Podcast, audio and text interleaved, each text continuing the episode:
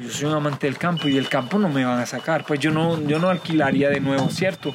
En la ciudad ni me iría a vivir, di que por tener el mall cerca o algo así. Al contrario, mientras más se llene, más, más lejos se va uno. Es la esencia del campo, de vivir fresco, de respirar fresco. Bienvenidos al último episodio de Siembras y Luchas, las rutas del campo en Medellín, donde conoceremos una nueva forma no solo de distribuir los productos del campo, sino también de producirlos, los nuevos aires de Santa Elena.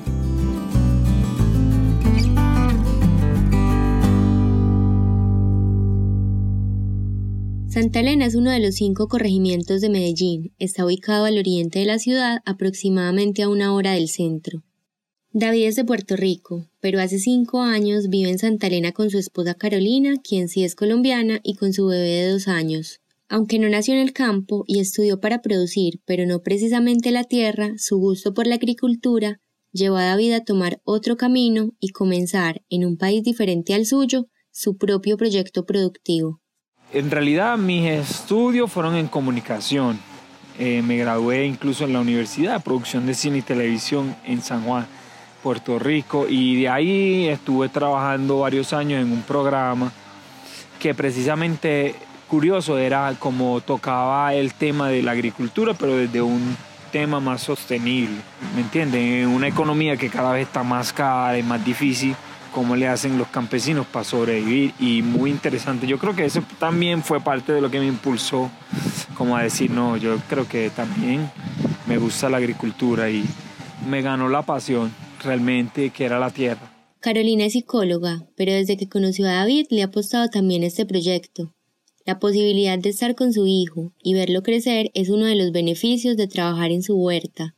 Además ha encontrado gratificante poder sembrar su comida y saber que lo que se está comiendo es alimento sano.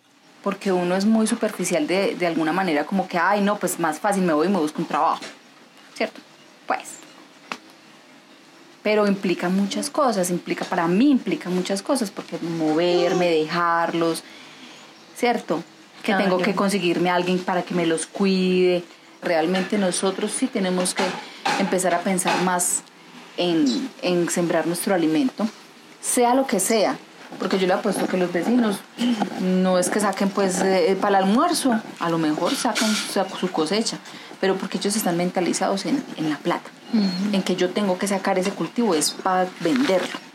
Pero alimentarme yo bien es otra cosa diferente. O sea, alimentarme, decir, me voy a alimentar, voy a coger las hojitas, eh, el cale, una hojita de cale, una hojita de mostaza, que eso tampoco yo lo, lo tenía en mi mente, sino ahora que vengo a conocer como este mundo. Entonces yo pienso que más de lo que me ha ayudado a mí es el tema de es que él tenga la seguridad y la certeza de que esto se puede. Y que si se puede para la casa, se puede para afuera. Carolina está conociendo y aprendiendo del campo.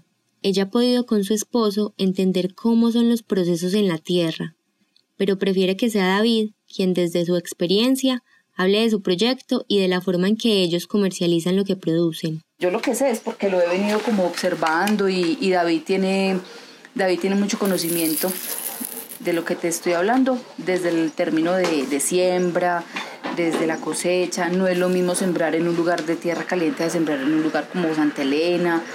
Eh, todo tiene que tener una cierta periodicidad, ser paciente es otra cosa que nosotros no, no queremos saber que tenemos que ser pacientes, que si una semilla se tarda 20 días en germinar y de, repente tú no ves nada, pues dices, ah, no salió nada, ya se perdió y no le diste el tiempo necesario a esa planta a esa semilla para que saliera, ¿cierto?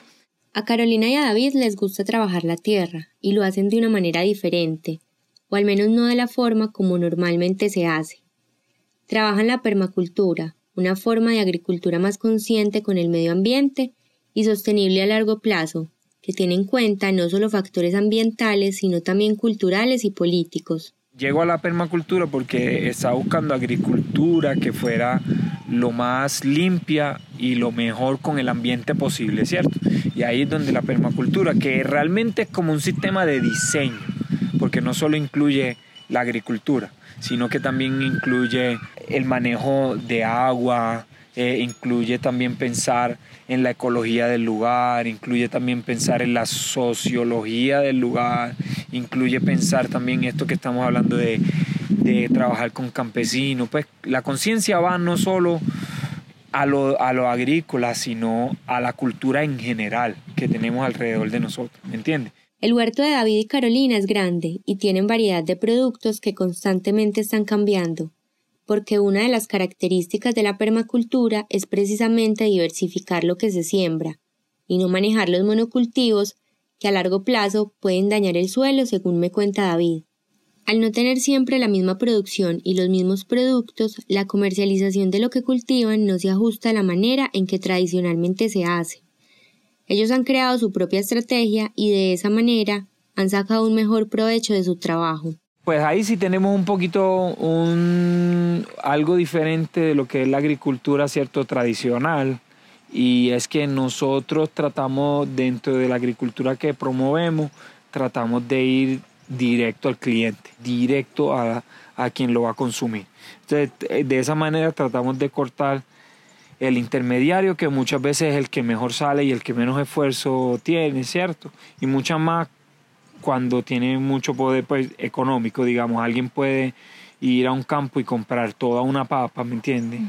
Y ya luego subirle el precio doble si quiere, porque pues él pudo comprar la papa y nadie más. Entonces, todo eso flujo, todos esos cambios económicos, nosotros eh, con este estilo pues lo, los evitamos mucho ya yendo directo al cliente. El enfoque en la agricultura, que es por el lado que me voy de la permacultura, claro, es es agricultura regenerativa, cómo sembramos y arreglamos el suelo a la misma vez.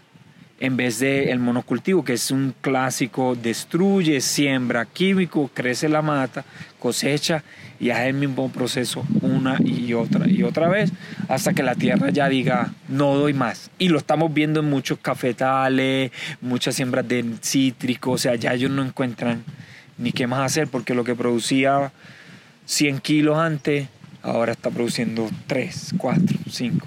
Pero más allá de buscar un beneficio propio, David y Carolina han creado también una relación con otros campesinos cercanos que cultivan productos que ellos no producen. Así los campesinos venden lo que cosechan a través de la red que David ha consolidado con su socio para ofrecer a sus clientes mayor variedad. Es una relación que los beneficia a ellos, a otros campesinos y a sus clientes. De hecho, en el, en el proyecto que nosotros tenemos, el enfoque mayor de nosotros son la variedad de verdes, incluyendo lechugas, lechugas asiáticas, misunas, mostazas, arrulas. Entonces, el producto de nosotros clave son lo, lo que son hojas verdes de variedades. También las aromáticas.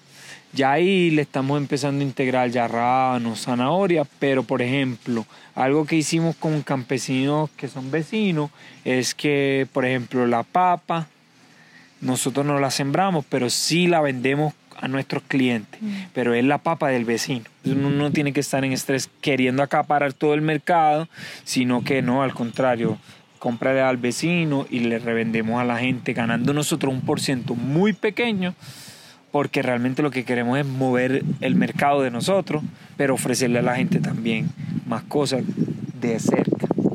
Entonces, muy bueno así. Es la manera medio de ayudarnos los pequeños agricultores, ayudarnos a competir con esas grandes corporaciones que casi que lo hacen imposible.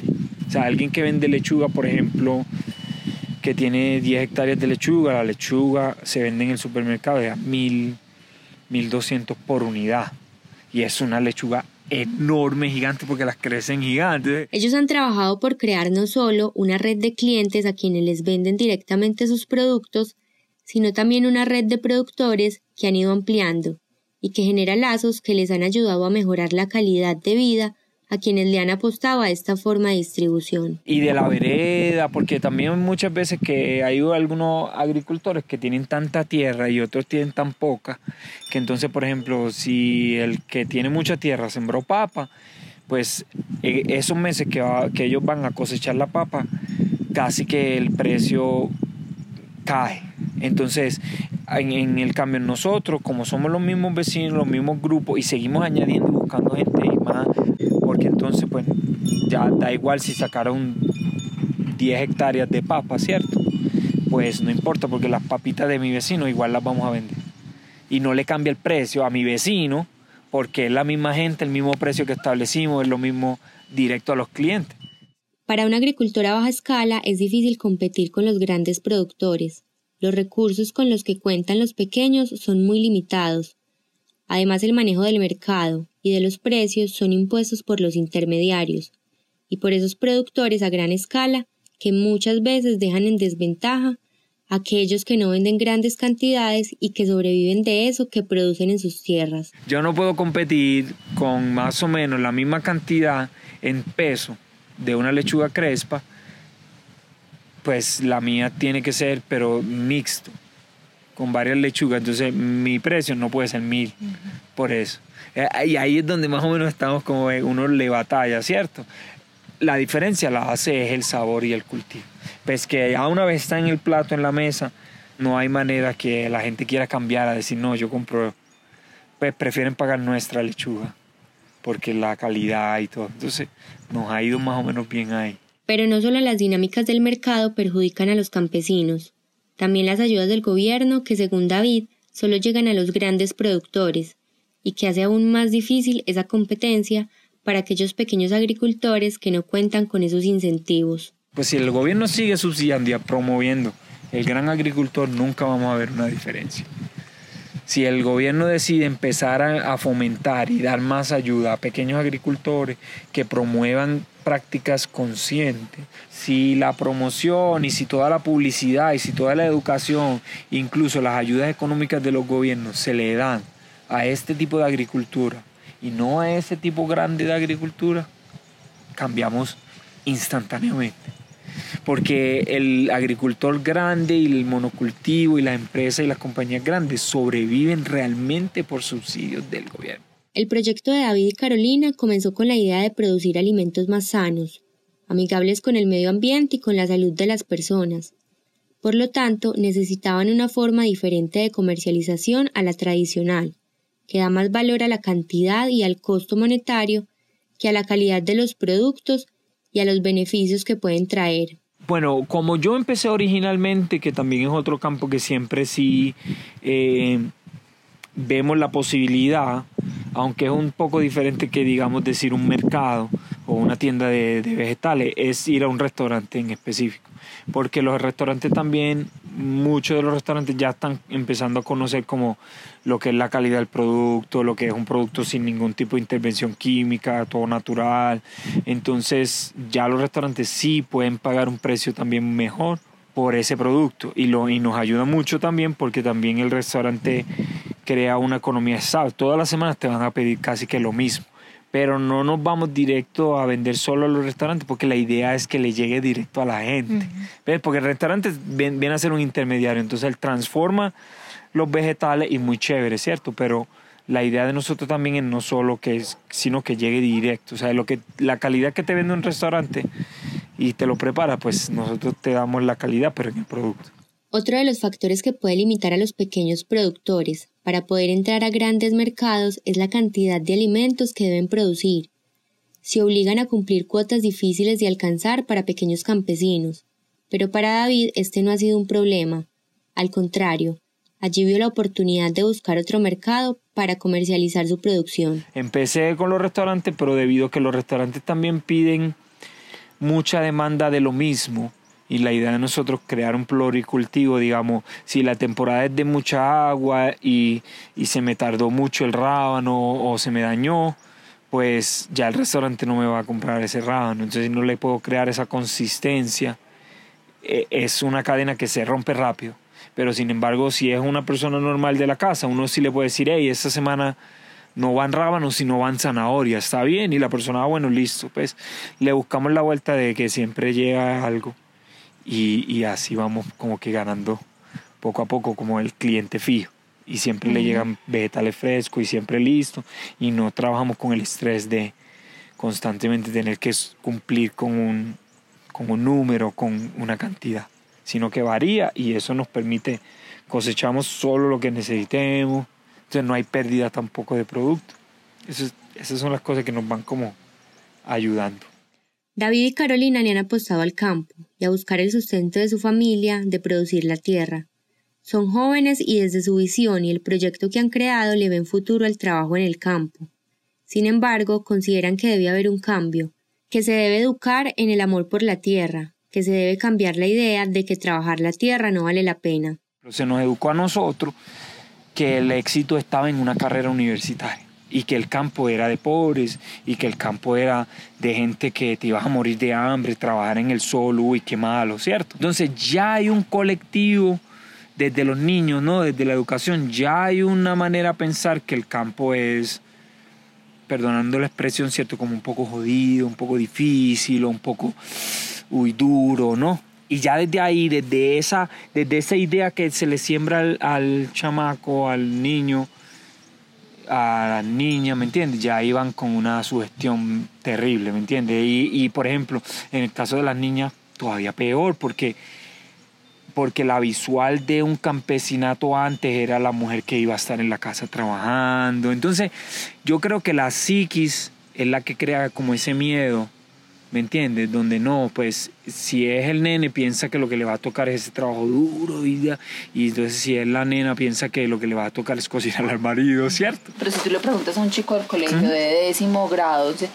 es campesino? Él, va, él no va a decirte que sí, porque él ya quiere las cosas de la ciudad, él quiere lo que le ofrece la ciudad porque eso es lo que está viendo, lo que le llama la atención. Eso es lo que le promueve. El reggaetón, David y Carolina son dos jóvenes que le han apostado al campo, a buscar nuevas formas de producir y comercializar sus productos, tratando de eliminar esas grandes cadenas de distribución que perjudican tanto a los productores.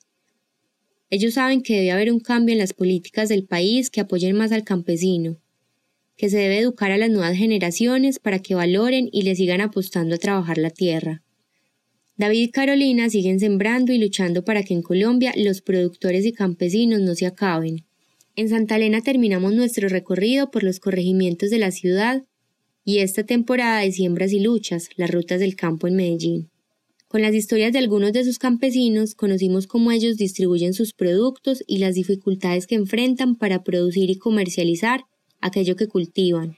Los campesinos de Medellín no la han tenido fácil, pero en este camino hemos visto que algunos de ellos han encontrado nuevas formas de acercarse al consumidor final y evitar tantos intermediarios que durante muchos años han sido los más beneficiados por el trabajo y las luchas de los agricultores de Medellín. Gracias a David y a Carolina que permitieron la realización de esta historia de siembras y luchas. Este episodio contó con la asesoría de Alejandra Lopera Velázquez y Alejandro González Ochoa y el apoyo del Laboratorio de Periodismo de la URBE. Soy Mayra Giraldo Naranjo y nos seguiremos escuchando.